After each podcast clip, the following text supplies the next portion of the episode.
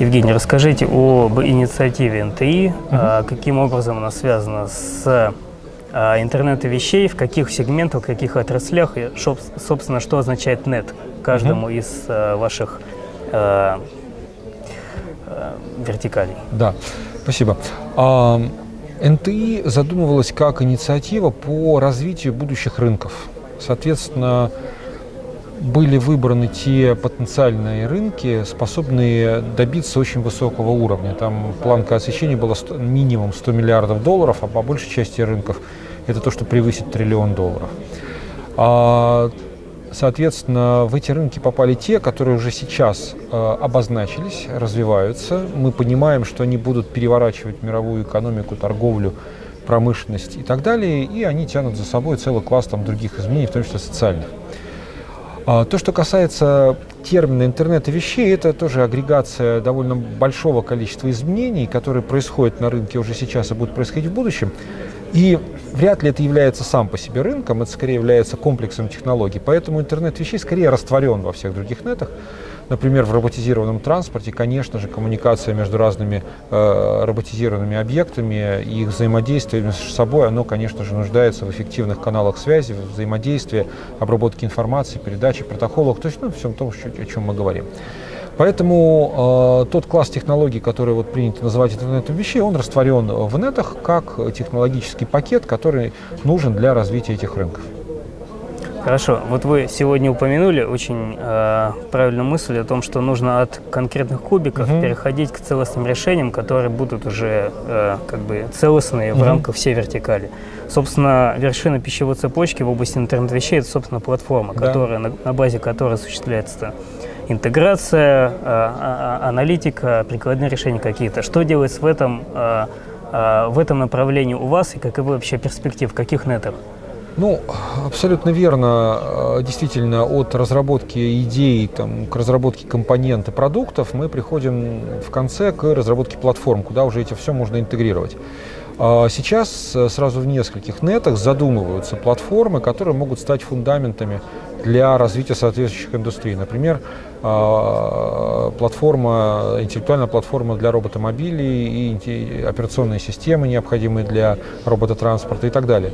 Там везде есть своя специфика, во многом следующая именно из технологических задач, и учет этой специфики значительно повышает и производительность, и устойчивость, и надежность систем. То есть здесь пользоваться совсем универсальными платформами, как сейчас, которые сейчас на рынке, тоже не получится. Нужно делать уни адаптированные, специализированные, но тоже не очень узкозаточенные. То есть не каждую платформу там отдельно под разные типы транспорта, а, наверное, какие-то интегрированные. Но это тоже предмет поиска.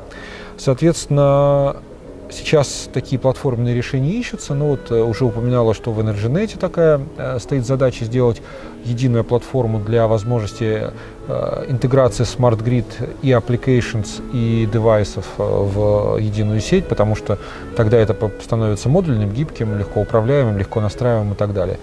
Так что мы об этом думаем, и сейчас эта работа идет на уровне отдельных рабочих групп. Мы же под э, деятельность этих рабочих групп создаем специальные там, инструменты обеспечения, там, акселерацию, работу с проектами и планируем создать венчурные фонды, которые могли бы проинвестировать такого рода проекты. Это все в работе. А какова перспектива на зарубежных рынках вот этих вот российских вертикально интегрированных решений, если удастся их создать?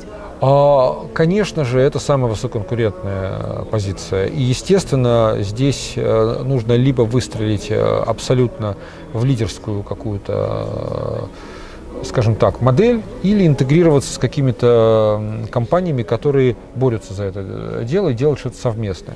В принципе, идея выстрелить и стать лидером не столь скажем так, фантастично, достаточно посмотреть на Касперского, который, в принципе, создал абсолютно лидерский продукт, и сейчас как раз задумывается о более комплексном платформенном решении по безопасности и вообще по, в том числе, промышленному интернету и так далее.